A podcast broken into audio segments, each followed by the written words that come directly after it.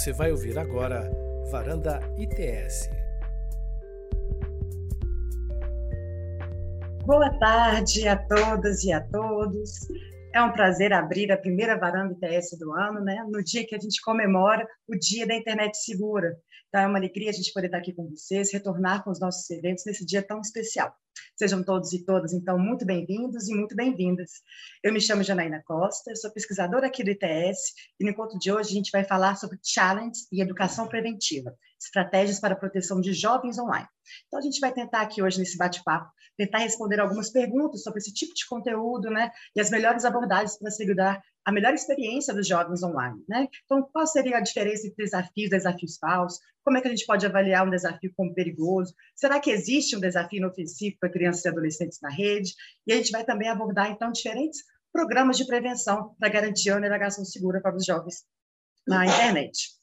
Então, para falar aqui hoje, a gente tem comigo para debater a Alexandra Evans, a chefe de políticas públicas de segurança da Europa do TikTok, Fabiana Vasconcelos, que é coordenadora e fundadora do KR Advogados, especialista em conscientização digital para jovens, e também a Caroline, oh, perdão, eu falei errado. Desculpa, Fabiana. Fabiana é coordenadora de atividades do Instituto de Cuida. Eu li aqui errado. E a Caroline Tome, agora sim, ela é a sócia e fundadora do KR Advogados, especialista em conscientização digital para jovens. Então, daqui a pouco vou passar a palavra para elas, e aí sim elas podem se apresentar melhor do que eu fiz, e contar também um pouco do olhar que cada uma vai trazer, então, para o nosso debate. Então, sejam muito bem-vindas, muito obrigada por aceitar o nosso convite para estar aqui nesse evento. E vou passar, então, a palavra agora para a Fabiana Vasconcelos, que vai nos apresentar os destaques do estudo Explorando Respostas Eficazes de Educação Preventiva para Desafios Perigosos Online.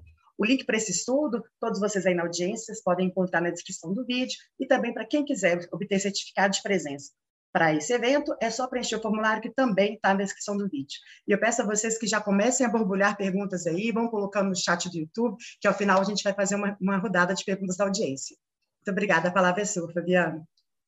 Olá, Janaína. Boa tarde a todos. Que maravilha estar aqui presente no Varandas ITS. É uma honra enorme sou representante do Instituto de Me Cuida, trabalho com a coordenação e elaboração de programas de prevenção, de pesquisa, de educação do Instituto de Me Cuida, que está localizado em Fortaleza, no Ceará.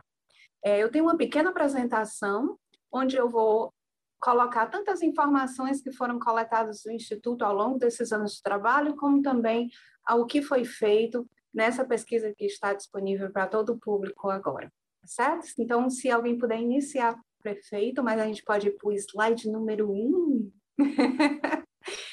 Esse aí está um pouquinho adiantado. Se a gente puder voltar um pouquinho, eu agradeço. Pronto. Eu resolvi explicar um pouquinho, porque hoje a gente vai debater um tema que é, a gente às vezes pensa que as pessoas já conhecem. Isso é um, aliás, um dado que saiu na pesquisa que foi feita atualmente, é, do conhecimento e o tanto que as pessoas pensam que conhecem sobre jogos, desafios, brincadeiras perigosas que existem no mundo da internet. Eu vou apresentar um pouco disso e vou colocando também o que é está acontecendo dentro dessa pesquisa, que trouxe todo o modelo de educação para a existência no mundo digital de forma segura, positiva e saudável. Então, a gente pode ir para o próximo slide. O Me Cuida é importante eu contar um pouquinho da história, né? Por que, que a gente é essa instituição tão peculiar que trabalha com esse tema no Brasil? Nós somos o, a única instituição que tem como carro-chefe a prevenção, a conscientização e a mobilização também das políticas públicas em relação aos conteúdos de internet que podem ser de risco para crianças e adolescentes, com foco especialmente nos desafios. O motivo disso ser é porque em 2014 nós perdemos um jovem chamado Dimitri, aqui em Fortaleza, para uma prática conhecida na internet como jogo do desmaio. Essa prática, na época, ela era vastamente disseminada, e no início do nosso trabalho no Instituto, 2015, 2016, onde nós fizemos colóquios internacionais com outras instituições no mundo, tanto a APAS na França, a Ericos nos Estados Unidos e a, a GAPE no, no, na África do Sul, nós vimos que era necessário um programa de prevenção que também abordasse o mundo digital, porque essas prevenções elas já existiam, é, vamos dizer, de forma localizada. Né? Eric Scalzi fazia isso lá na região dela, no norte da Califórnia, nos Estados Unidos. a França fazia também localizada nas escolas parisienses e parte da, do norte da França, então ela tinha essas ações muito localizadas. Quando nós entramos para trabalhar, nós percebemos que existia uma nova comunicação, uma nova forma de existência, que era a internet. A gente pode ir para o próximo slide. Então, na nossa é, descoberta, a gente foi junto com a doutora Juliana Guilherme, uma pesquisadora brasileira, que realizou a primeira pesquisa no Brasil sobre esse tipo de, de atuação, de prática é, no Brasil com crianças e adolescentes. E aí a gente tem categorias desses desafios ou jogos ou brincadeiras perigosos, que são os jogos de não oxigenação, os desafios de agressão e também as brincadeiras de desafio, que não necessariamente elas englobam risco para a saúde é, físico-mental da criança, mas que está lá é, cada vez mais crescente. Né? O nosso próximo slide a gente vai ver quem pratica. E essa também faz parte de pesquisas como a TIC Kids Online, e a pesquisa que foi feita recentemente está divulgada, né, foi uma pesquisa com 10 mil participantes, o que é uma grande significação estatística, incluíam adolescentes e famílias. Para a gente compreender, a gente tem aí crianças entre 9 e 17 anos de idade que estão com esse acesso à internet e a gente não tem nenhum tipo de distinção, nem de raça, nem de classe econômica ou de gênero. Ela é realmente uma prática que, ao ser disseminada pela internet, ela pode ser praticada por qualquer criança nessa faixa etária. Tá? No próximo. Qual é esse caminho de disseminação? Porque essas práticas, elas não são novidade. Né? Elas não surgiram com a internet, a causa dela não é porque a criança baixou uma aplicação, não é porque ela assiste um tipo de, de canal de vídeo, não é porque ela é fã de uma plataforma, não é esse o motivo. É, essas práticas, elas existem como uma parte do desenvolvimento da criança e do adolescente a criança e o adolescente, quando elas estão começando ali, né, 11, 12 anos de idade, que a gente chama de pré-adolescência, ele começa a se sentir sujeito, indivíduo, e ele precisa realmente testar os seus caminhos e limites de existência. E se nós pudermos pensar nas nossas próprias atividades, o que, que a gente fazia nessa época, a gente passava por esses desafios de acordo com aquilo que era oferecido na sua comunidade. Né? Quem crescia no interior tinha um tipo de desafio, quem crescia, na cidade grande tinha outro.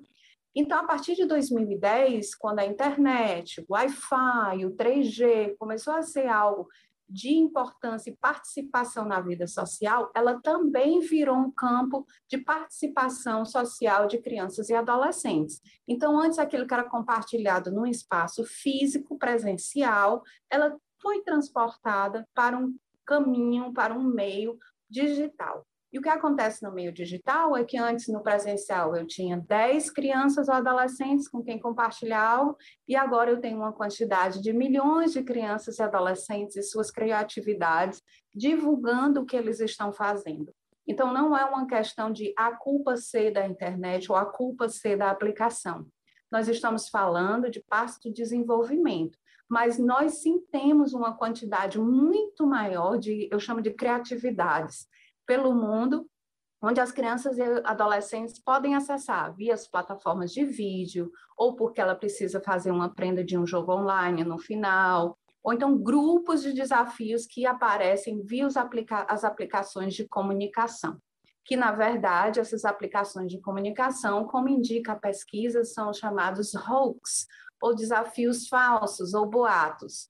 Essa é uma grande é, é, problemática, porque, principalmente aqui no Brasil, nós temos ah, o, o hoax, ou boato, ou desafio falso, ele geralmente vem por essas comunicações privadas, né? eu estou falando aqui das comunicações como WhatsApp, Telegram, onde você recebe uma mensagem privada ou então num grupo, então ela é individualizada, ela não é acessada via uma aplicação onde todo mundo assiste, e às vezes a gente pode ter a criança envolvida, ou então achando-se que não pode contar, ela está ali um pouco submetida a uma situação, e o que também aparece na pesquisa é que crianças e adolescentes com mais vulnerabilidade, ela pode ter mais acesso a isso e pode ser mais fácil com que dela participar desse tipo de situação.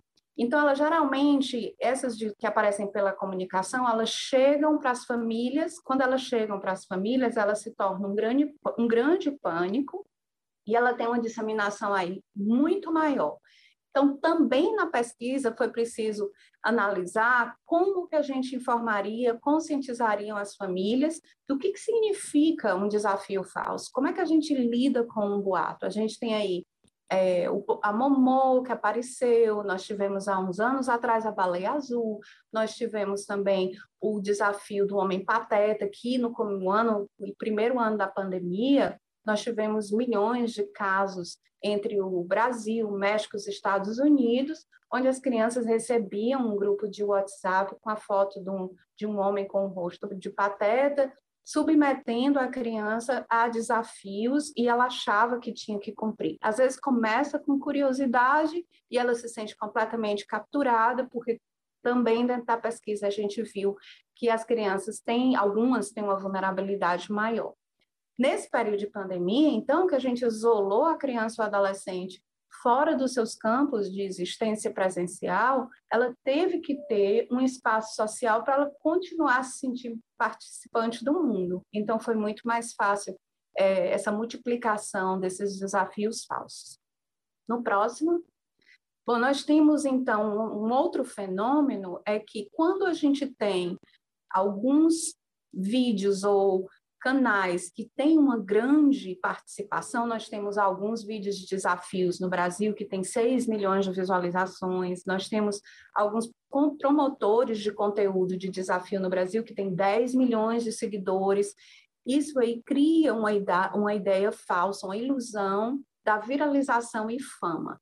Né? Nós temos, de acordo com a TIC Kids Online, a pesquisa feita no Brasil anualmente, quase 25 milhões de crianças e adolescentes que participam desse campo. Então, se a gente conseguir pensar como é que uma criança vai viralizar dentro de 25 milhões, a gente vê que é uma estatística muito baixa, existe uma ilusão de eu ficar famoso com isso, né?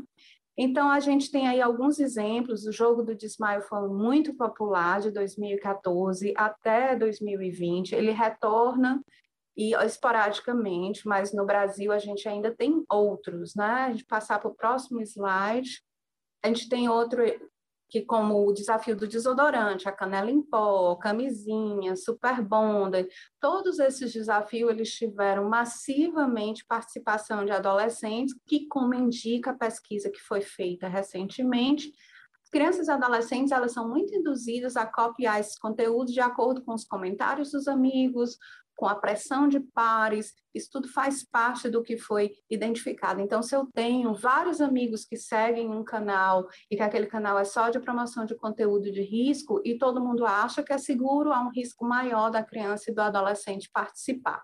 Tá? O próximo slide. É por que, que as crianças praticam, né? A maioria dos adultos, quando veem isso, eles acham que a criança está demais na internet. E, na verdade, não é isso. Ao longo do tempo, ao longo desses anos, a gente é, descobriu que, é que a gente precisa é de uma educação para o acesso à internet.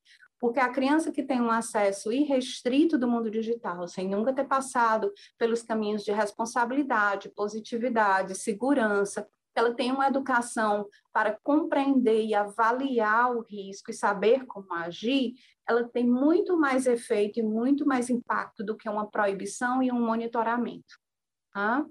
E aí é, a gente vê também a questão do adolescente não ter ainda o julgamento completamente desenvolvido, de acordo com a neurobiologia, o desenvolvimento do cérebro, a maturação do córtex pré-frontal, ela só acontece por volta dos 25 anos de idade. Então, a gente tem uma longa trajetória nesse processo de decisão correta ele vai focar na necessidade de se desafiar, vai focar nas suas emoções, vai focar em participar do grupo, ele não quer ser marginalizado, ele não quer estar só.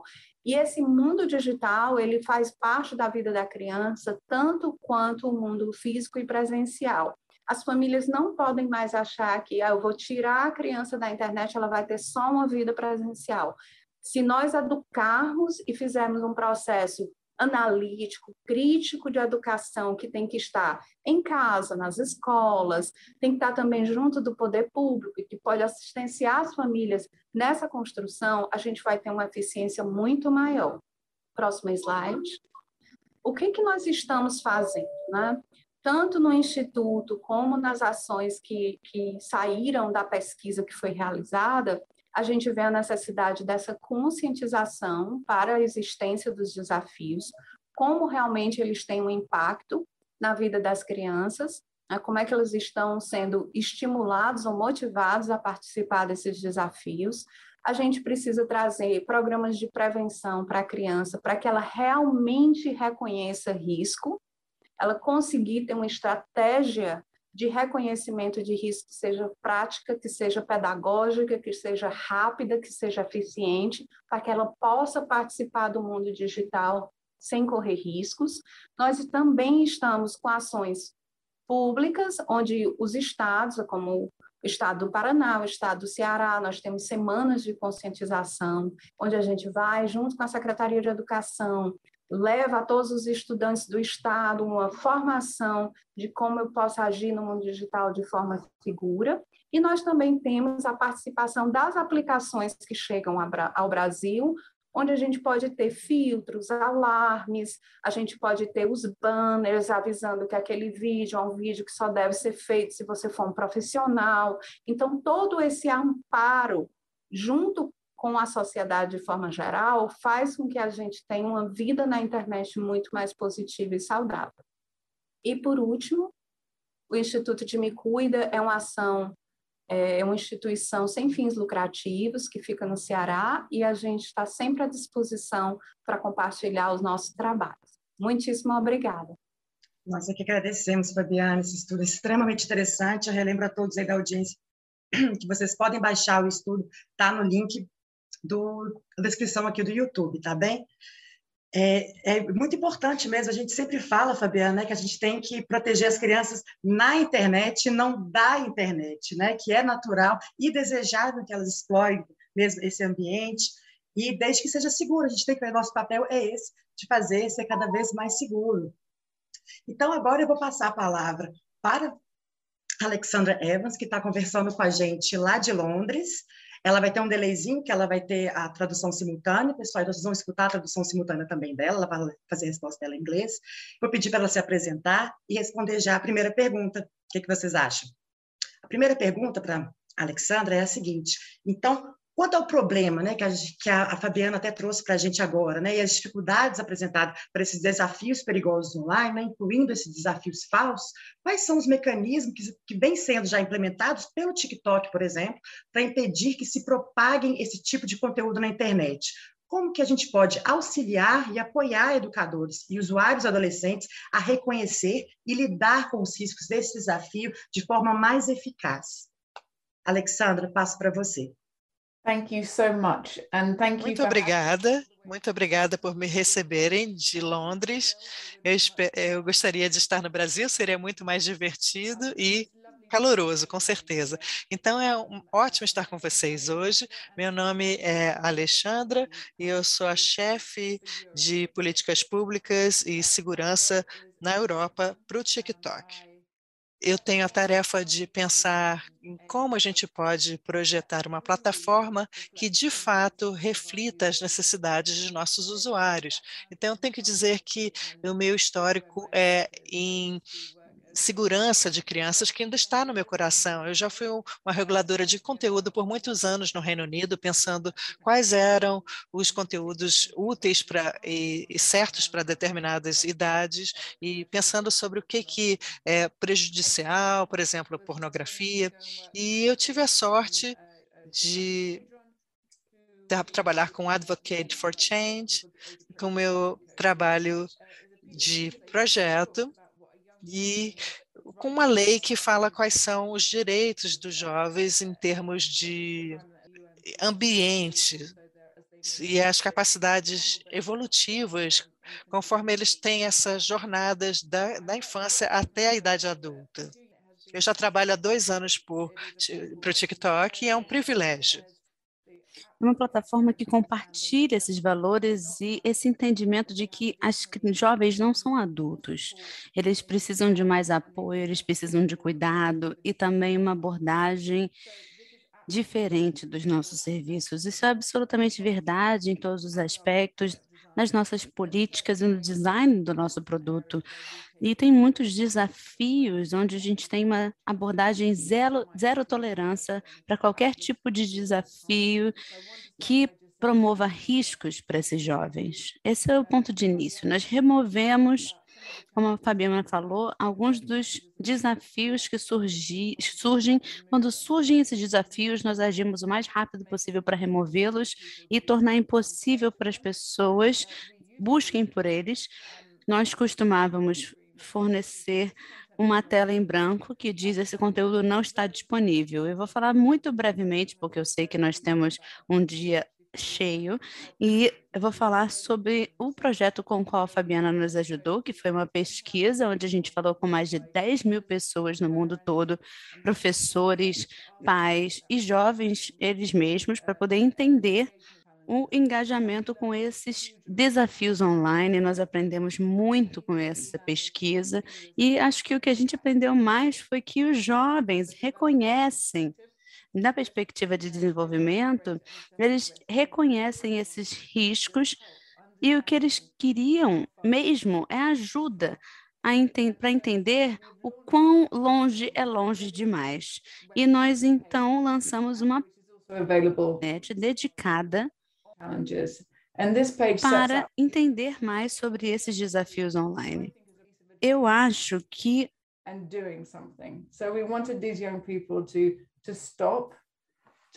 Queremos que as pessoas parem para falarem sobre os Acho que nós riscos. temos que pensar que sobre o risco, pode acontecer. o que, que pode dar errado, e se não for seguro, não faça pode dar muitas coisas erradas. Às vezes o desafio é seguro e eles continuam a fazê-lo. Eles podem ter a chance de ter uma participação coletiva, pode ser uma diversão segura para toda a família, mas se não for seguro, você reporta aquele desafio. Nós temos essa informação disponível no nosso site e na página em branco que eu falei, aparece o conteúdo que a pessoa não deve estar procurando. Eu acho que isso é muito útil. Eu sou uma mãe também, eu sei que os desafios online são muito assustadores às vezes. Isso me lembra dez anos atrás, aqueles desafios de suicídio. É muito difícil falar com seus filhos sobre esse tópico tão difícil.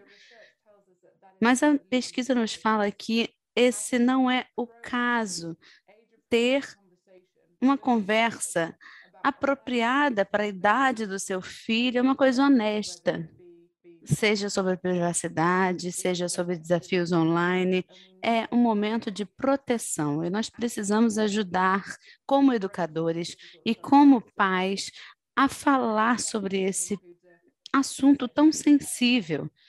E esperamos que isso seja um recurso, que essa página seja um recurso útil a Fabiana fez parte do nosso grupo de pesquisa, junto com outros 12 especialistas brilhantes, e todo mundo que tenha o tempo e a curiosidade, esse relatório está disponível em português e em outro, oito outros idiomas.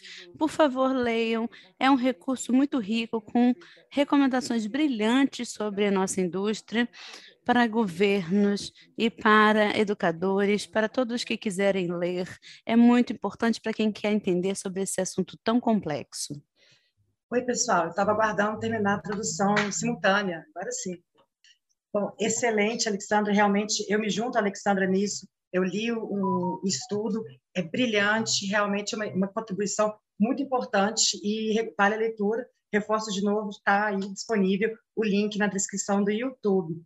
E foi muito interessante também na fala da Alexandra que ela trouxe, né, que ela trabalhou com a baronesa Biban na, no Age Appropriate uh, Design Code, né, que é também uma peça excelente que foi feita pela Autoridade de Proteção de Dados do Reino Unido. Ela é tão pertinente que o ITS mesmo fez a tradução dessa, desse, desse texto, né, desse código. Está disponível também na, nas nossas redes. Eu peço para a Renata colocar aí também, então, no link né, no chat aí do YouTube, para que vocês tenham acesso, que é algo realmente que pode contribuir até para o Brasil mesmo, né, servir de inspiração para que a gente faça algo similar aqui também. E é exatamente esse o gancho que eu trago a Caroline e o Tommy para falar com a gente, se apresentar e responder uma pergunta exatamente nesse sentido, né? Que a gente vê que no âmbito internacional diversos países elaboraram esses códigos de práticas para serviços online destinados à proteção de dados de, e direitos também, né? De crianças e adolescentes na internet, como as autoridades do Reino Unido, que eu acabei de mencionar, com esse Appropriate Code Design, também mencionado pela Alexandra, a França também tem e a Irlanda também tem. Então, ainda que esse tema ainda não esteja, por enquanto, né, na agenda regulatória da NPD, você entende, Caroline, que seria importante a elaboração de um código de conduta e de práticas que visam proteger crianças e adolescentes dentro do mundo digital, no Brasil também, dentro dessa temática? Olá, boa tarde a todos. Bom, prazer, né? Uma honra estar aqui, principalmente com no Varanda TS, né? Que acho que é um ponto de debate extremamente importante para a sociedade. Também com a Fabiana Vasconcelos, que acompanhou muitos anos o trabalho dela, é incrível, né? É um trabalho engajado. Então, parabéns, Fabiana, porque eu sei que é difícil esse trabalho, complexo, e eu acompanho e admiro, né? Já estivemos em outros eventos juntos. E também com a Alexandra Ivans, que tem um trabalho muito comprometido. Então, assim, dá, acalanta o coração saber né, que uma profissional como ela, com todos esses projetos, enfim, está no TikTok, né, porque isso gera muita responsabilidade, muita demanda, e a gente consegue também utilizar como benchmark aqui no Brasil, porque a gente precisa muito disso. Então, é, é uma honra estar aqui, e eu, obviamente, também vou fazer a minha indicação, pessoal, reforçar a indicação com relação à pesquisa que eu li, e eu estava muito, assim, ansiosa para que fosse publicada, né, de com acesso a todos. Então, excelente. Bom, eu sou a Carolina Tome, né, já cheguei falando, sou sócia da CAI Advogados, com o escritório de advocacia tem atuação focada em direito digital e proteção de dados pessoais. Eu também sou sócia da consultoria Caoso, do Instituto Caoso, que tem como foco de atuação a promoção da educação e conscientização digital para crianças e adolescentes. Estou vendo minha hora aqui para estourar o tempo. É, falar de proteção de dados pessoais, né, do âmbito de crianças e dos adolescentes, é, me causa um pouco de arrepios e dá faniquite também. Então, cinco horas não seriam insuficientes, mas eu vou tentar ser ao máximo aqui objetiva, trazer algumas reflexões com essa pergunta que a Janaína trouxe, né, e nos instigar um pouco. Então, primeiro, respondendo diretamente a sua pergunta, Janaína, eu entendo que não só é importante, como é fundamental, é essencial, né, para que o Brasil consiga atingir minimamente um nível efetivo de proteção de dados pessoais a gente precisa, sim, estabelecer um documento como esses, por exemplo, que você citou, que tem lá no movimento internacional, e eu serei crítica, inclusive, para dizer que é inadmissível não existir na agenda regulatória da NPD a previsão para esse documento em específico, né, atualmente. É, eu não quero tecer, tecer críticas à NPD, primeiramente porque eu conheço de maneira relativamente próxima o trabalho de muitos dos membros, eles são excelentes, em especial com relação à competência técnica, e também não podemos ser injustos, né? Nos esquecermos que eles assumiram aqui no Brasil e iniciaram os trabalhos como órgão em uma corrida contra o tempo, já com a LGPD em vigor, que foi muito diferente do cenário internacional, e o que dificulta muito o trabalho deles. Sem contar as questões administrativas internas, que só quem passa realmente sabe como que é, né? Palpitar é sempre fácil. E também é importante comentar que, por mais que não haja dado específico na agenda regulatória, a diretoria da NPD acho que a Miriam, se não me engano, ela já soltou um spoiler no início desse ano, que em 2022 terá um movimento, provavelmente um acordo de cooperação com o MEC, né, o que eu entendo bem importante, um movimento relacionado a crianças e adolescentes, né, entendendo ali as funções relativas ao MEC. Mas, fato é que o que eu vejo hoje no Brasil é o Brasil, infelizmente, brincando de cumprir a LGPD, né? Por isso que eu falo o quanto é importante e essencial essa questão de termos, sim, códigos de conduta e seguirmos o que já existe aí com relação a esse movimento internacionalmente, com relação a códigos, né, em posições específicas para a proteção de dados pessoais uh, das crianças e adolescentes. É, é, muito triste e grave, já partindo de um contexto geral, né, a questão do cumprimento da LGPD que a gente vê no Brasil, e fazendo recorte de crianças e adolescentes é aterrorizante, né, como o debate é escasso e raso. É, então, quando você me faz essa pergunta, a primeira reflexão que vem é como que pode ao tratarmos de uma temática no âmbito preventivo, né, proteção de dados pessoais e privacidade, LGPD, GDPR, enfim, é preventivo. É, em que a sua falta, ela impacta em grande escala a saúde do ambiente digital e onde uma parte significativa e até principal dos usuários são crianças e adolescentes e que também é, acaba ocasionando prejuízos obscuros e irreversíveis né, nas liberdades de escolhas dessas crianças, desses adolescentes, no desenvolvimento da sua personalidade, como que pode não termos é, movimentado uma força-tarefa para que a gente consiga estabelecer diretrizes concisas, né, é, a seres humanos altamente vulneráveis e impactados pela falta do cumprimento desse direito e possíveis infrações à LGPD. É, então, para começar, uma, uma, grande problemática que a gente tem mundialmente e que eu gosto de chamar atenção para a gente falar do porquê que a gente tem sim fazer movimentos específicos para crianças e adolescentes no âmbito da LGPD, é que a gente tem, na verdade, hoje, né, um gap entre o avanço das novas tecnologias e do ambiente digital versus o retrocesso da sociedade. Justamente porque a sociedade em si, de forma geral, independente se é adulto, se é criança, não tem uma conscientização de temas basilares, né, para a evolução da tecnologia, das redes sociais, ou seja, é nítido que a gente tem ali adultos despreparados no aspecto comportamental é, inconscientes com relação à existência e necessidade de proteção dos seus direitos básicos na internet, o que acaba impactando em questões profundas como a democracia, por exemplo. E no final, é, a gente tem o que eu costumo chamar carinhosamente de inconsciência de manada. Né? Porque a maioria das pessoas, por falta de conhecimento, apenas vivem ali na onda da internet, né? que a internet vai levando, sendo que elas pensam que estão fazendo escolhas livres e não estão. Isso está falando de adulto, né? Vive uma ilusão que é bem complexa, né, de ser revertida, enfim, que até quem tem consciência acaba ali entrando no meio. E aí, no meio desse caos, nós temos crianças e adolescentes que estão em desenvolvimento e que se a gente tiver uma grande atenção é, neles, tanto para instigar a consciência deles com relação a esse tema de privacidade e proteção de dados pessoais, como também para exigir que as empresas, né, ao tratar dados de, criança, de crianças e adolescentes, considerem como pontos de grande sensibilidade e com um nível de, prote de proteção alto. Né? A gente vai conseguir fazer com que a geração futura que está se desenvolvendo agora não se torne a mesma coisa do que a gente tem hoje.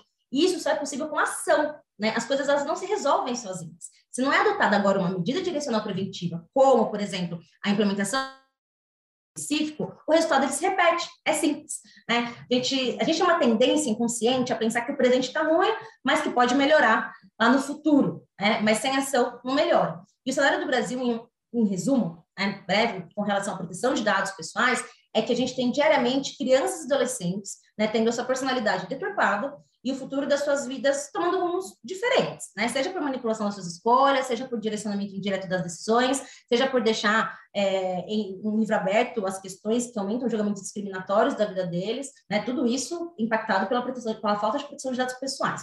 Enquanto isso, a gente está olhando a LGPD e a gente acredita que ela consegue fazer milagre para proteger a vida e o futuro dos jovens sozinha. Porque a gente tem uma seção na LGPD que trata especificamente desse tema. E que quem olha ali é, simplória acha que é suficiente.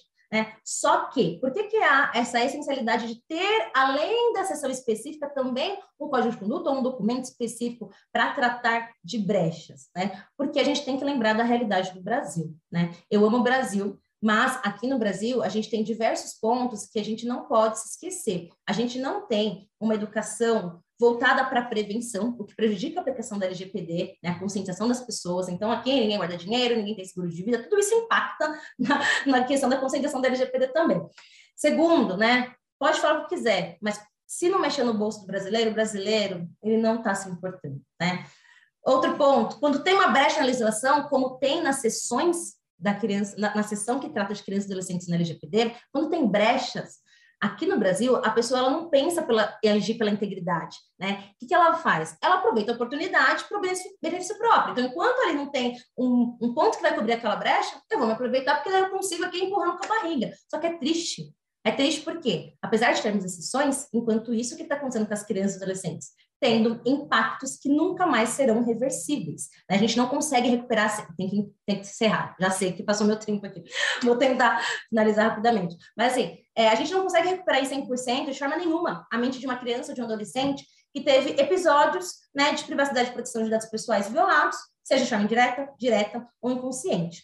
Né? Então, é, talvez a criança ela nunca saiba que ela foi ali atingida, né, que a vida dela poderia ser diferente. Mas não é porque ela não sabe que está tudo bem. A gente não pode fingir tudo bem e esperar, ah, depois de um tempo a gente verifica aqui essas brechas. Não, todos os dias estão acontecendo prejuízos, todos os dias. Só não são ali a olho nu.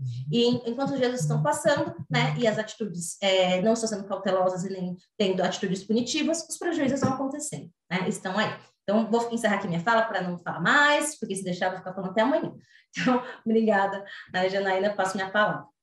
Muito obrigada, Caroline. Nossa, a fala foi ótima. Daqui a pouquinho a gente volta para você, aí você conversa mais, traz mais informação importante, igual você acabou de trazer para a gente. É realmente é, é, um, é uma questão né, de cultura de proteção de dados, uma cultura de segurança na internet, de segurança digital, que é, é realmente muito importante. E você trouxe também né, é, quais seriam né, os impactos né, na, na saúde mental de, da, das crianças, trouxe até a alienação a, até é, em adultos que usam a internet, né? então imagina como é que é isso para uma criança, o próprio Rubinho, eu estou vendo aqui, tem alguns comentários no YouTube, ele traz para a gente, olha, se adultos já formados do ponto de vista neurobiológico são manipulados pelas redes sociais, com conteúdos focalizados, crianças sem, crianças né, sem conhecimento e domínio da tecnologia seriam presas fáceis, então, de fato. E aí eu pego esse gancho, tanto seu, Caroline, quanto do Rubinho, da Divina Grajaú aí, para perguntar, para voltar a palavra para a Fabiana, né, justamente né, reconhecendo né, que a infância e a adolescência é um período então, tão peculiar no desenvolvimento, né, e que, como você traz muito bem no estudo, nenhuma abordagem única vai poder orientar-se totalmente os esforços para garantir os direitos das crianças e dos adolescentes ao seu pleno desenvolvimento e, ao mesmo tempo, a sua segurança, privacidade, liberdade de expressão nos meios digitais. Aí eu te pergunto, Fabiana, qual, então, que é o papel da educação preventiva e como que ela pode contribuir para que esses direitos sejam garantidos de acordo com as capacidades em desenvolvimento e evolução das crianças e adolescentes?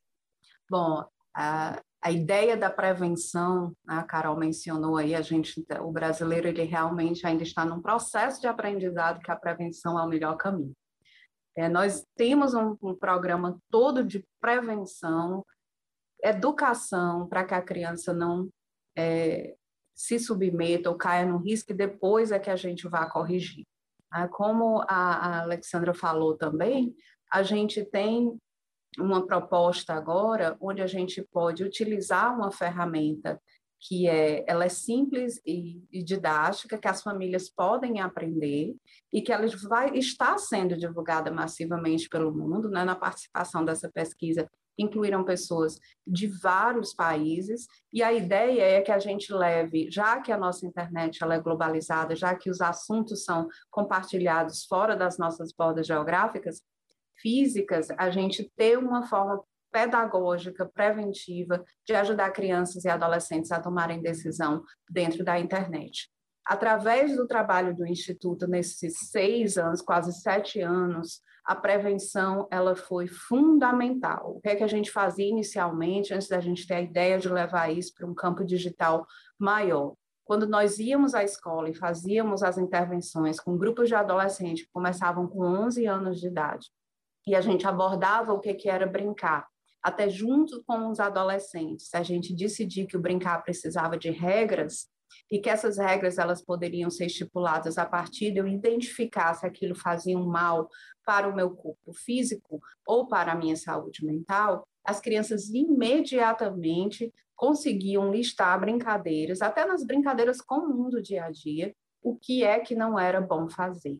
Então, levar esse processo de reconhecimento básico até para dentro das escolas fez a gente pensar que ações, como a que estão sendo delineadas a partir da pesquisa que foi feita, a, a que a Alessandra falou, né, que é o parar, pensar, decidir e agir, é o PPDA, ela faz com que a criança tenha uma ferramenta super eficiente.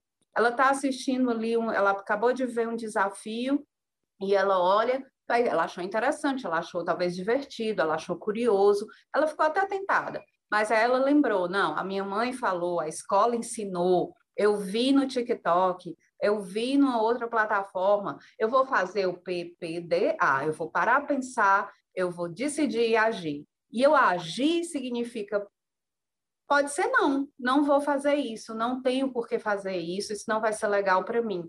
Eu vou ingerir algo, eu vou inalar algo, eu tenho que pular de um lugar alto, eu tenho que machucar um colega, um amigo, então, não. É, nesse processo pedagógico que foi desenhado a partir da pesquisa, até agora eu vi uma forma muito eficiente da gente, dentro das plataformas de altíssimo volume, de velocidade também, os vídeos são 15 segundos, a gente ensinar a criança uma ferramenta rápida de prevenção. E eu acredito na eficiência dela. Assim, me sinto muito feliz de participar desse momento, porque a gente não via aplicações tendo essa evolução de compreender que algo rápido e eficiente poderia salvar tanta vida e as crianças também de um, processo físico e mental. Né? Muito obrigada, Fabiana. Você já passou aí super dicas e tem muitas outras né, no documento, é importantíssimo mesmo. Né, estimular o pensamento crítico, né, e quando a gente aprende de forma ativa, muito mais do que passiva, aí que a gente apreende o conhecimento mesmo, isso vale para a gente o que dirá para crianças e adolescentes, né? Com certeza, muito bom. Eu volto agora, então, para a Alexandra, é, com a nossa próxima rodada de perguntas, agora cinco minutinhos para cada, cada uma de vocês.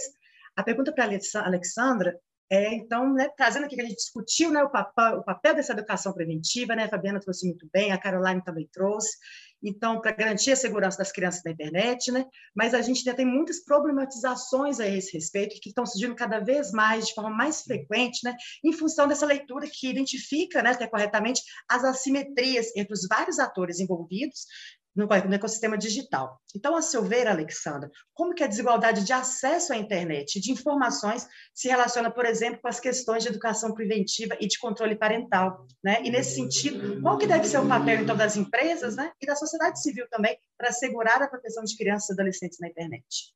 É com você, Alexandra. Obrigada. Thank you. So, I do want to move to talking about Eu quero falar sobre a educação digital, porque é claro que é muito importante. Mas você falou sobre desigualdade, sobre o fato de que nem todo adolescente vai ter um pai ou uma mãe ativos que vai ajudá-los a navegar pela internet. Então temos que ser muito cuidadosos, porque esse letramento da internet é uma parte da estratégia, mas é muito importante desenhar é, plataformas que sejam inerentemente seguras desde o projeto.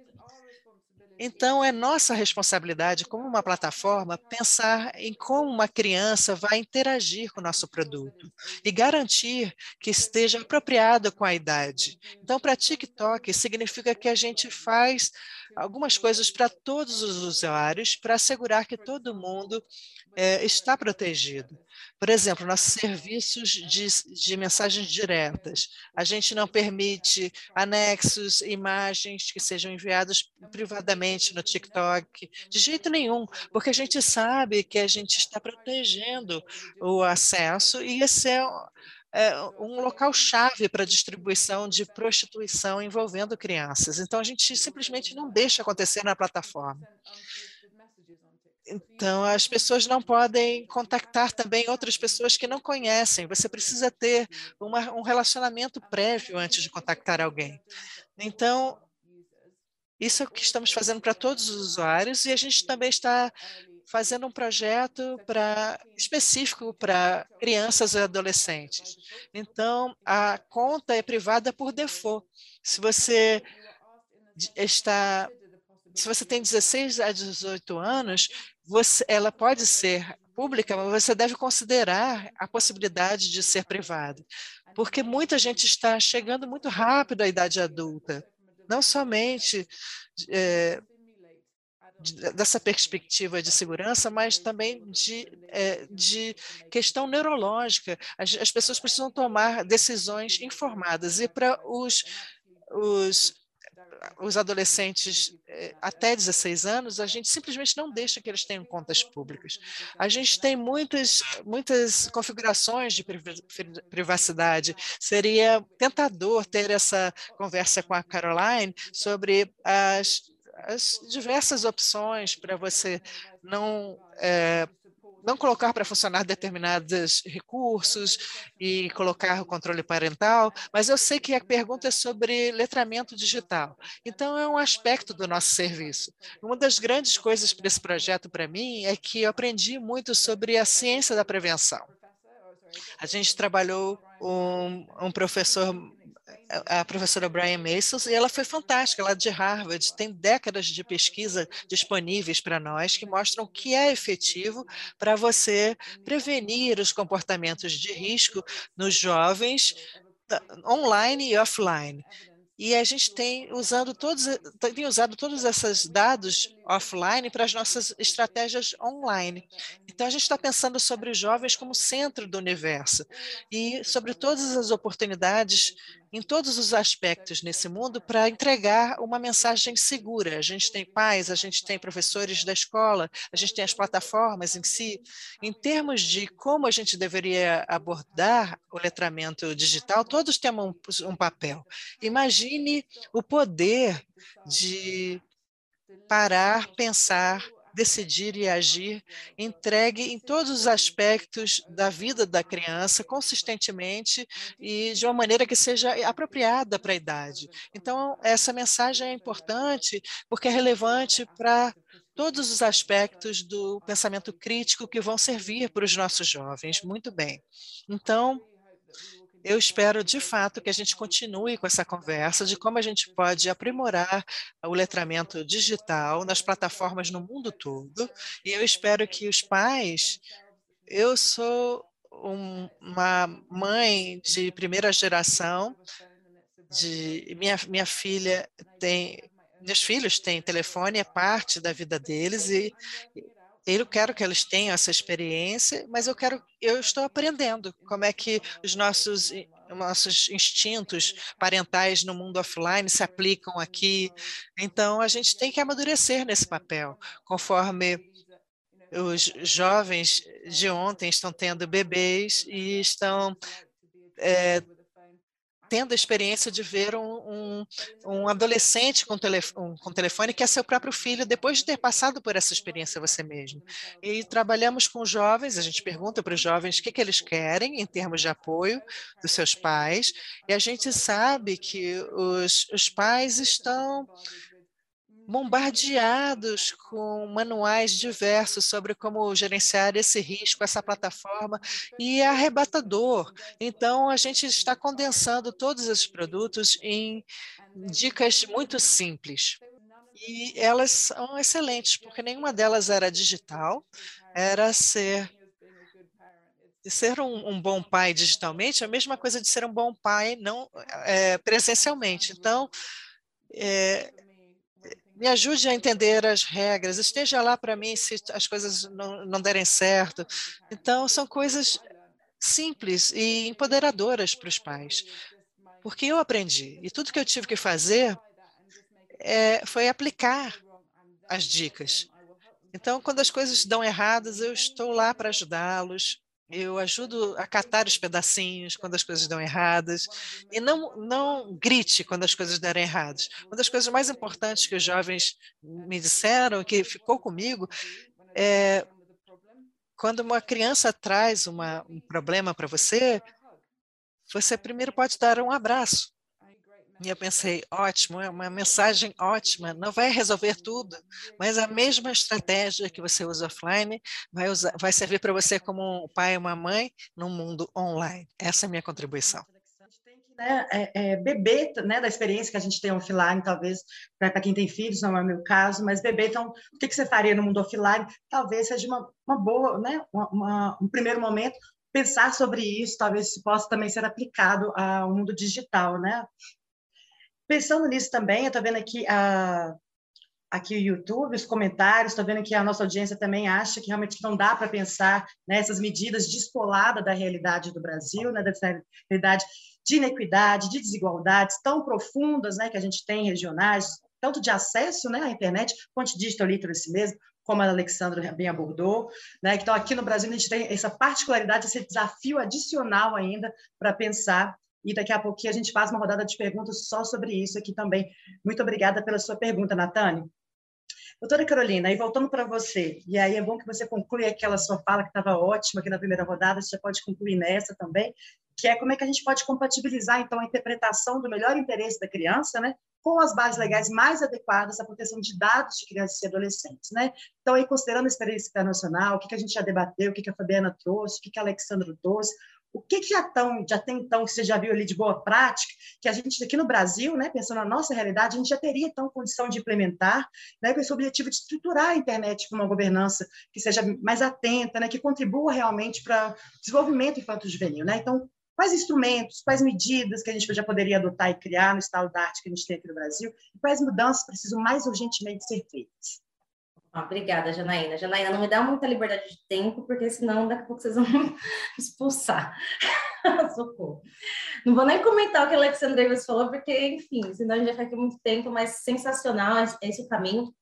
É, bom, é, diante dessa pergunta, acho que é importante a gente sempre chamar atenção, primeiro, que para tratar dados de crianças é, com base na LGPD, em específico crianças, nós temos que ter o consentimento dos pais. Né? Então, as empresas, as instituições, as entidades, enfim, precisam parar de tentar burlar isso, né? Porque muitas vezes, quando a gente está falando da aplicação, isso eu falo na, na, nos planos de adequação das empresas, né? A gente faz aqui no escritório, e muitas vezes é, a gente sempre coloca que o consentimento não é o melhor caminho para o tratamento de dados pessoais, mas isso numa esfera geral. Quando a gente está falando de crianças, o caminho é o consentimento, porque a lei ela exige. Então, a gente não, não pode burlar o que está imposto ali no parágrafo primeiro do artigo 14 da LGPD, que ele é muito claro com relação a isso. Ter pronto. É, eu acho que viola a essência da LGPD tratar esse tipo de dado sem essa cautela, e inclusive eu fico particularmente é, chateada em razão dos dados de crianças e adolescentes não, não, terem, não serem considerados sensíveis tecnicamente. Mas, enfim, né, isso é um outro papo. Fato é que, para crianças, é, não tem escapatória é, viável, adequada e legal, a não ser utilizar consentimento, lembrando também que o consentimento ele precisa cumprir os requisitos legais, muita gente esquece, né? Então, tem que ser uma manifestação livre, né, dos pais, informada, inequívoca, né, para uma finalidade ali específica. Então, cada atividade, cada ato, tratamento de dado pessoal da criança precisa, sim, ter esse consentimento. E que a essência do consentimento, eu gosto de lembrar, que não é a autorização só em si, né? É autorização sim, mas também é a ciência clara sobre aquele tratamento e não uma imposição de autorização. E também, é, levantando uma questão que é uma pimentinha, é, sem querer aprofundar muito aqui, mas é, seria importante também, em medidas da NPD, pensar, né, refletir, se não, não seria adequado exigir que o consentimento concedido pelos pais, enquanto um ser humano é criança ou adolescente, eles sejam revistos né, obrigatoriamente pelo controlador dos dados quando essa criança se torna um adulto, porque ela tem os dados ali autorizados pelos pais quando ela, ela é vulnerável, quando ela não tem muita noção. E depois, né, os dados dela estão lá liberados, né? Enfim, a gente sabe que o ECA, por exemplo, aqui no Brasil, determina que não é responsabilidade dos pais cuidar das crianças e dos adolescentes, é de todo o Estado, é de toda a sociedade. Né? Muitas vezes os pais tomam decisões ali que não são tão adequadas e que isso depois vai refletir na vida da criança, né?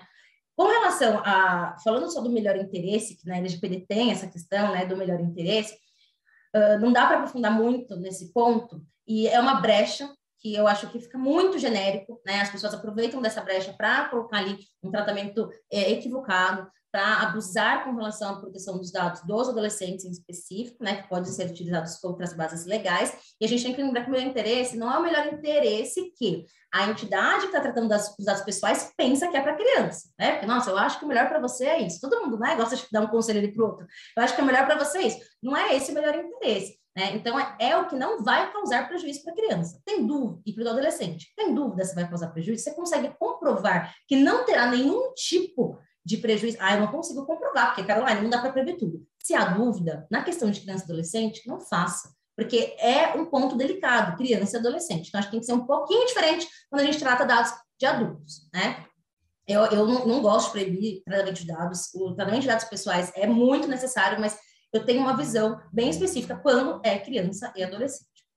E já para o caso do adolescente, é, a gente tem uma abertura maior, né, para transitar entre as bases legais, que tudo depende muito do contexto, aplicação de outras bases são ali viáveis. Eu vejo bastante a utilização de órgãos de pesquisa, né? Então, teve, por exemplo, a, a, as pesquisas TIC, que a Fabiana né, falou, então tem a legislação de dados de crianças que são anonimizados, né? Então, já sai ali da esfera, primeiro teve a coleta, mas depois teve a anonimização, tem a execução de contratos, a obrigação legal, né? E também bastante a questão da execução de políticas públicas. Mas o que eu não entendo como adequado é a utilização da base legal do legítimo interesse, porque ela já gera muitos pontos de polêmica já na, na, na questão de dados de adultos. Então, criança e adolescente, vamos evitar, gente. A essência da LGPD é a proteção, é a não proibição do tratamento, mas a proteção ali do titular dos dados. Então, eu acho que o legítimo interesse é uma base muito temerária para tratar né, esses tipos de dados. É, e aí, eu acho que com relação a medidas, o que dá para ser feito, né? Ah, vou reforçar aqui, parar de brincar de cumprir a LGPD, cumprir ela na essência diante da gravidade do seu descumprimento, né? Então, assim, o seu descumprimento traz diversos prejuízos para a sociedade. Eu vou ficar repetindo isso, já relevei bronca aqui de um minuto, tô indo. Vou repetir isso até ficar sem voz, tá? Então, são irreversíveis esses prejuízos. Então, se a gente tem uma lei que ela foi construída, demorou oito anos aí, basicamente, para ser construída, está em vigor desde setembro de 2020, e que tem punições, prevê punições administrativas, por que, que as punições estão sendo aplicadas? Por que, que não está acontecendo uma fiscalização ativa com relação ao tratamento de dados pessoais de crianças e adolescentes? Ao menos com relação a esses dados, né? Os outros a gente até aceita esperar um pouquinho, né? Não que deveria, mas a gente aceita. Então, não é que não é, vai haver punição e não haverá educação, né? Eu sou do ponto de educação e prevenção, mas eu acho que tinha que ser assim, ó, hoje, no cenário atual. Olha, você descumpriu o LGPD ali, escola, você descumpriu o LGPD. Ah, mas eu não sabia, eu tomo cuidado aqui, eu me preocupo, não era a intenção. E aí o outro lado fala: ótimo que você não tem a intenção. Aqui está sua multa pelo descumprimento e agora a gente vai te abraçar para te ensinar. Aí você fica tranquilo e não, não, não, é mais punido. Eu te dou um amparo. Gente, eu sou empresária. Eu sei que é fogo. Cada um dos centavos que a gente perde, prejuízo, é horrível mesmo, entendeu? Dói, imposto, mas lei é lei. As pessoas estão sendo prejudicadas, né? Então, acho que não tem ter muita dor com relação a isso. Tem que ter também, dá 30 segundos aqui, tem que ter também uma conscientização com relação ao Poder Judiciário, a NPD e o Poder Judiciário precisam caminhar na mesma linha, porque isso está gerando uma insegurança jurídica, porque cada decisão do Poder Judiciário está indo para uma forma. A gente também precisa de conscientização, planos de conscientização diretos para criança e adolescente, como bem a Alexandra colocou. As pessoas não fazem ideia dos seus direitos, não sabem também que, que existem impactos com relação a esses direitos e como fazer para fazer, fazê-los cumprir, né? Demonstrar meios de descobrir, por exemplo, quem tem um perfil pela rede social falso. Ninguém sabe que dá para descobrir. É, e também a questão dos códigos que bem a gente colocou. No movimento internacional, a gente tem legislações específicas também, como, por exemplo, o COPA, né, que é lá de 98, mas que já é um movimento bem legal e interessante. E programas oficiais com relação a privacy by design, é, enfim, né, não vou ficar colocando aqui, mas só com relação a esse ponto de privacy by design, que a Alexandra bem colocou, e é muito importante, uma empresa, ela precisa, né, considerar uma empresa, um desenvolvedor, que às vezes ela não fez algo voltado para a criança e adolescente, mas a gente está no ambiente digital. Então, a gente precisa, sim, fazer alguma medida para, pelo menos, controlar e limitar o acesso. Não adianta falar, ah, mas a criança teve prejuízo, mas não era para ela. Mas o que, que você fez para controlar esse acesso? O que, que você fez para limitar? Então, é isso. Tem muita coisa, não vamos estender. Acho importante a gente começar e dar o primeiro passo, que a gente já está atrasado. Muito obrigada, Caroline. Depois você pode trazer mais, a gente vai ter uma rodada de conclusão, vai ter rodada de perguntas ainda, e aí você traz mais informação para a gente. É muito interessante, né, graças a esse painel diverso que a gente tem, né, começamos com desafios, né, e desafios perigosos, estamos falando de proteção de dados, de desigualdade na rede, desigualdade de informação, estamos falando né, de desigualdade no acesso à internet, é ótimo que a gente vai tocando tudo isso, né, todos esses desafios que permeiam o ambiente digital, né, e como é que isso permeia também a vida e a experiência né, das crianças e adolescentes nesse ambiente. Então, agora eu vou passar, sem muitas delongas, para a gente não perder tempo, para a Fabiana de novo, e trazendo um pouquinho mais, tá trazendo um pouquinho mais sobre esse estudo do qual ela participou, né? E considerando né, essa pesquisa que foi realizada, do qual você participou, Fabiana, o que, que você acha? Como, que, como é que a gente deve usar esse documento, né? Como é que esse documento pode ajudar nesse debate sobre boas práticas, especificamente por parte de desenvolvedores de aplicações e fornecedores de serviços digitais que resguardem segurança, incolumidade física e psicológica de crianças e adolescentes no ambiente digital? Como é que você recomenda que a gente use esse documento? Ah, bom, esse é o primeiro documento que pode balizar né, instituições como o Instituto de Me Cuida, mas como qualquer organização. Ele pode balizar a escola na escolha, na escolha de currículos que vão abordar é, esse tipo de programa, a educação para o mundo digital responsável. Ela pode ajudar principalmente, era uma coisa que a gente vinha esperando há muito tempo, as aplicações e muito envolvendo o que a, a Caroline está dizendo, é as nossas políticas aqui serem reforçadas por uma pesquisa que realmente nos diz que a gente precisa proteger a criança ou adolescente. Então, cada uma dessas instituições, ela, se ela se aprofundar ali e, e quiser fazer um workshop de leitura do que da pesquisa que foi feita e como é que nós vamos utilizar isso, o Instituto está aberto a fazer esse, esse modelo no Brasil, porque essa é a primeira vez que a gente tem um documento balizador de ações. Ele já vem todo composto com a ideia do que é que a gente pode fazer de acordo com os dados que foram apresentados. Por exemplo, a gente tem uma porcentagem de crianças, de famílias e educadores que têm algum conhecimento sobre os desafios, e a gente tem também um número de crianças e adolescentes que acreditam que estão seguros na internet, mas não têm uma forma, um guia do que fazer. Então, uma escola que deseja abordar é, esse, o, o, o documento e estudar, e dizer, não, então a gente precisa abordar é, esse momento, esse momento, esse momento. Nós precisamos formar os nossos educadores, a gente precisa formar os nossos pais e a gente precisa fechar esse campo de distanciamento que tem entre o que os pais conhecem e o que as crianças sabem, colocar todo mundo na mesma página, elaborar diálogo, conseguir implementar realmente uma uma compreensão de que a educação para o mundo digital ela não é mais uma coisa que é para ser feita pela proibição ah, porque isso aqui tem no canal tal, então a gente vai proibir, vai remover e resolver o problema. Né? A gente, ao longo do tempo, percebeu era importante remover algumas coisas, era importante, né? elas estavam extremamente danosas, mas só isso não resolve. Então, esse documento é o primeiro documento da língua portuguesa que baliza ações que podem ser feitas em todas as instituições, né? desde ONGs que trabalham com educação para o mundo digital, a própria rede, esse mundo digital no Brasil, que engloba um número enorme de pesquisadores, como as escolas, como outros profissionais, ebiatras, pediatras, que estão envolvidos na causa da educação para o mundo digital, podem utilizar o documento como balizador de ação. Muito obrigada, Fabiana. Excelente. Concordo. Eu li o documento, gente, realmente tem bastante dicas interessantes, abordagens interessantes, né? É muito mais do que dica, né? Como o Fabiano está falando, você viu aquilo na televisão, daquele jeito, mas como é que você aborda? Será que abordar trazendo, será que eu mostrar o, o desafio da mão, na verdade, eu não estou dando mais força para aquele, aquele, aquele desafio falso? como é que é que aborda? E essas perguntas e outras são respondidas lá, eu achei super interessante, muito instrutivo, é um trabalho brilhante, realmente, Fabiana, parabéns. Agora a gente vai ter uma rodada de perguntas bônus de uma parceira, uma super parceira nossa, Maria Melo, do Instituto Alano. Ela mandou um videozinho com uma pergunta para todos vocês, para todos os palestrantes, e a gente vai colocar e rodar aqui para a gente. Enquanto isso, pessoal que está aí na audiência, façam mais perguntas, coloquem aí no chat, que a gente faz aqui antes do nosso painel encerrar, tá bem? É, você pode colocar o videozinho fazendo favor da Maria Melo, do Instituto Alana, com a pergunta dela. A pergunta dela é para quem, quem quiser responder, Fabiana, Caroline ou Alexandra, tá bem? Oi, pessoal, boa tarde. Eu sou Maria Mello, coordenadora do programa Criança Consumo do Instituto Alana, parceiro aí do ITS nas questões é, relativas à infância, adolescência e internet.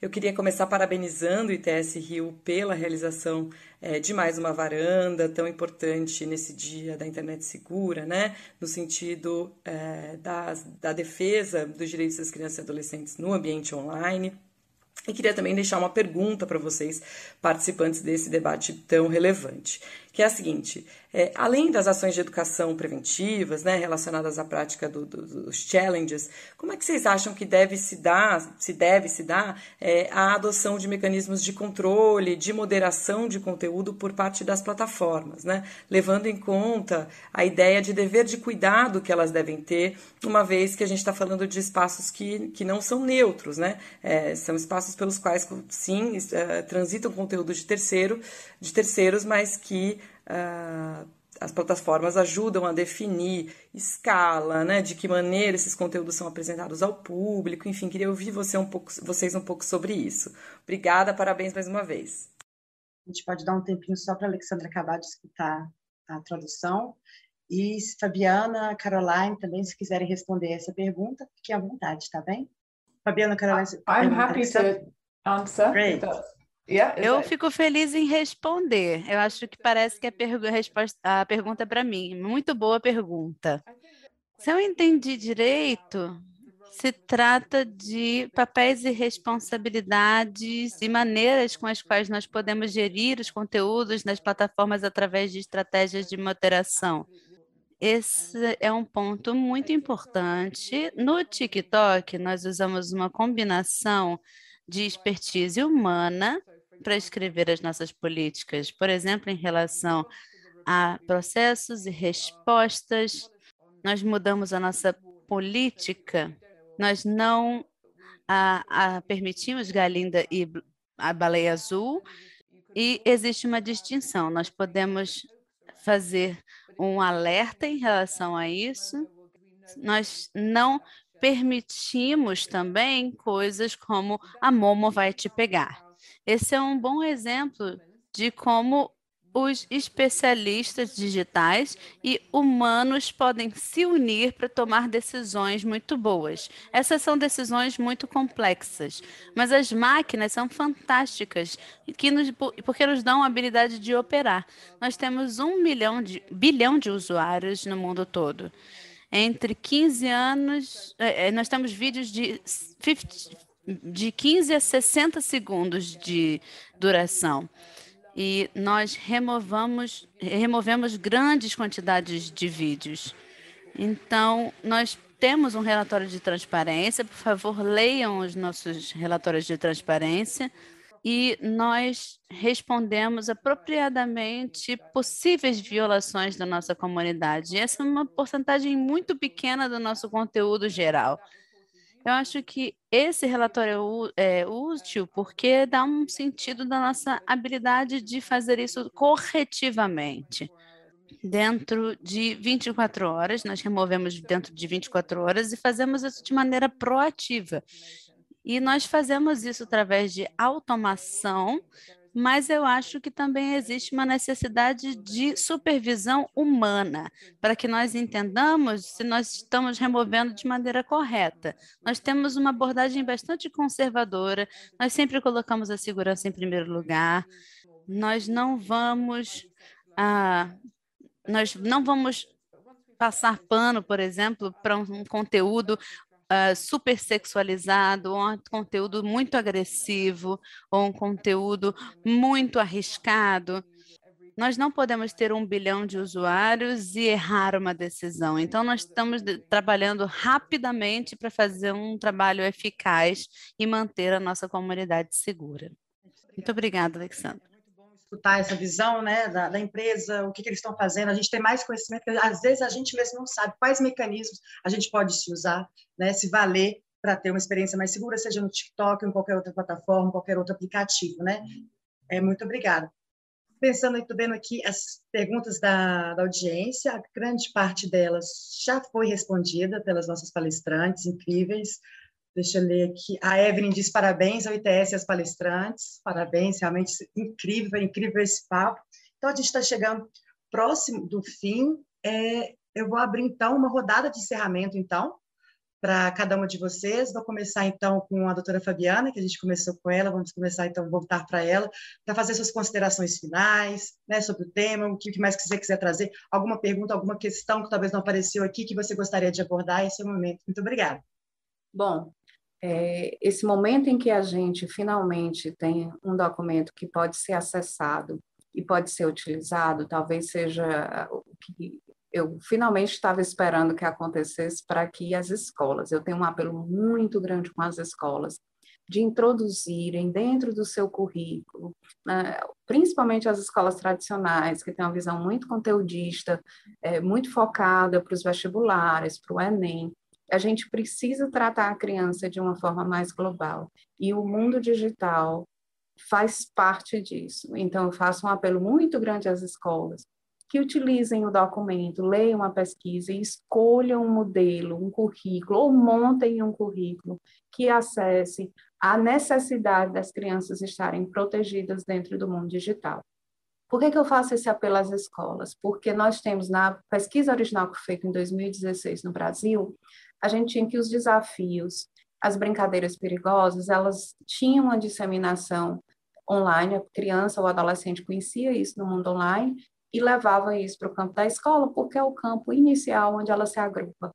Então, ela é o lugar onde, na verdade, ela vai ser repassada para o campo presencial e físico. À medida em que a escola colabora como parte integrante do mundo holístico, global da criança, de cumprir com um currículo que eduque a criança para compreender os riscos, a gente está fazendo uma grande parte. A gente já está vendo aí aplicação como a, a TikTok, compreendendo o papel dela e o que, é que ela pode fazer. Esse documento pode ajudar outras aplicações, outras empresas a cumprirem com o processo também de proteção da criança e do adolescente. Então, eu deixo aqui a, a minha mensagem é de vamos agora trabalhar para que a gente possa, em várias esferas, nas esferas que a gente tem no Brasil, dentro de casa, dentro das aplicações, nas escolas, que a gente possa realmente contribuir para uma educação para o mundo digital. Muitíssimo obrigada. Eu que agradeço muitíssimo, Fabiana, pela sua contribuição, pela sua participação, por ter aceitado esse convite e ter nos brindado né, com as suas considerações e com esse documento incrível que a gente está trazendo aí. E realmente, né, é, você falou, originalmente foi em 2016, então não tinha nem pandemia. Então, imagina hoje que a gente está muito mais dependente, as crianças adolescentes mesmo estão muito mais dependentes né, da, da tecnologia, da internet, para acessar a escola, para acessar os amigos, para manter esse convívio social, esse agrupamento que você trouxe. Hoje em dia ele é digital, né, como a gente está fazendo aqui. Então, com certeza, é um tema que, que já era importante, cresce ainda em importância exponencialmente devido né, a essa pandemia que a gente está passando aí mais de dois anos. Muito obrigada. Vou passar a palavra agora para a doutora Caroline, para fazer as suas considerações finais também, trazer o, o que ela não trouxe ainda, o que ela gostaria de trazer e finalizar a sua fala. E muito obrigada, já, já aproveito para agradecer a sua participação, doutora Caroline. Eu que agradeço, Janaína. Bom, é, vou dar minha mensagem final aqui rapidamente mas também gostaria de comentar a pergunta que feita pela querida Maria, né? Já participei de um evento com ela, ela é brilhante também, igual as demais que estão aqui presentes. E, assim, é, acho que é importante essa, esses pontos, as soluções que a Alexandra colocou, uh, e que elas são soluções que precisam ser aplicáveis e pensadas, mas eu gosto de, eu quero complementar a resposta dela, porque eu acho que é ilusório a gente achar que o problema com relação a, a, essa questão de conteúdo, a esse conteúdo que vai chegar nas crianças e nos adolescentes, vai se resolver a partir do, é, do controle, da responsabilização total das plataformas. Né? Então, a responsabilidade total está em cima do TikTok, está em cima né, Facebook, Instagram, enfim, para que eles controlem esse, esse conteúdo e gerem punição, né? Porque a partir do controle há uma punição com esse controle. Eu acho que sim, tem que ter esse ponto, e aí a Alexandra Ives já colocou, todos os movimentos que, que eles estão fazendo não estão parados, é muito importante, mas a gente consegue também focar um pouco, né? Um pouco, um, um, momento um pouco anterior, que é o quê, né? Justamente a educação, a conscientização. Se as pessoas sabem das, das leis, né, elas vão tentar ali não descumprir, porque senão a gente entra numa, numa briga ali dentro da, das plataformas, que é o que acontece quando uma, uma plataforma, por exemplo, pune alguém, que a gente entra no conflito de direitos constitucionais. Então, uma pessoa fala, ah, minha liberdade de expressão. A plataforma fala, não, mas e o direito do outro? Então, assim, fica uma briga, gente, sem fim, né? E se a pessoa sabe que o direito de expressão dela pode ser punido, o direito de expressão é você falar, você pode falar ali o que você pensa, o que você quer, mas isso não quer dizer que não haverá punição. Né? Então, a gente entra numa briga ali total e que acaba gerando um conflito muito grande com as plataformas. Então, acho que tem que ter nessas né, políticas, por exemplo, muito bem desenhadas das plataformas, em que, olha, racismo aqui, xenofobia, não é permitido. Ah, liberdade de expressão, não é permitido, você será punido. Mas a gente também tem que ter esse ponto de conscientização anterior para que é, as pessoas, enfim, não infringam, porque a gente não vai conseguir um controle total, vai chegar. Além também de, de conscientizar com relação às faixas etárias, né? Então, assim, ó, qual, qual a idade? Gente, isso ninguém, gente, ninguém pensa, assim, é, é, todo mundo, a gente que está aqui por trás, a gente pensa nisso, mas o público a gente sabe que não liga, né? A criança pegou o celular, ela vai instalar o Instagram, o Facebook. O pai olhou a faixa etária? Então, assim, a gente precisa começar a reforçar as políticas de que há faixa etária. Né? Então, assim, não é para estar aqui, porque quando a criança ela for atingida, de qualquer forma, talvez ela não consiga controlar. Então, acho que são, é a união de vários pontos ali, né? são várias, várias, é, várias reuniões com relação a todos esses aspectos que a gente consegue chegar a algo realmente efetivo, não só um lado de punição e controle. E, e aí, a mensagem final que eu quero deixar aqui para vocês é assim, para a gente salvar né, as crianças e os adolescentes, a gente realmente começar a, fomentar cada vez mais, não desistirmos. É, eu faço um trabalho né, dentro da, do Escola de Advocacia e na consultoria eu tento evitar que as pessoas cheguem né, a, ao litígio. Então, a gente trabalha a prevenção de crianças e adolescentes para que não cheguem ao litígio. Caso a gente não consiga isso, a gente tem né, ali, o Escola de Advocacia é, com isso. E o que, que eu vejo muito, a mensagem que eu queria deixar aqui, é para que os pais né, é, reforçando um ponto que a Alessandra colocou, que eles saibam que sim, eles conseguem ajudar as crianças e adolescentes, porque os pais eles falam assim, ah, não entendo das ferramentas tecnológicas, eu não consigo. E sim, conseguem sim ajudar. Então é importante, né, a gente começar a pensar que para estar no ambiente digital, às vezes são pontos básicos, não é só realmente saber ali, né, ter a técnica com relação a esses meios. Então, basicamente é isso, eu quero muito agradecer, tá? O convite, a participação. É, acho que foi muito rico. Eu aprendi muito, como sempre, né? A gente aprende sempre que a gente está conversando aqui com pessoas engajadas. E vou fazer mais uma vez a indicação com relação à pesquisa, que realmente está muito rica e dá para embasar muita coisa legal. Tá? Muito obrigada mesmo. Foi um prazer. Muito obrigada, Caroline. É, é isso, né? Você repostou mesmo, né? O ponto da Fabiana, são diversos prismas, são diversos pontos que a gente tem que pensar essa proteção, é uma proteção holística, né? Nesse ambiente digital.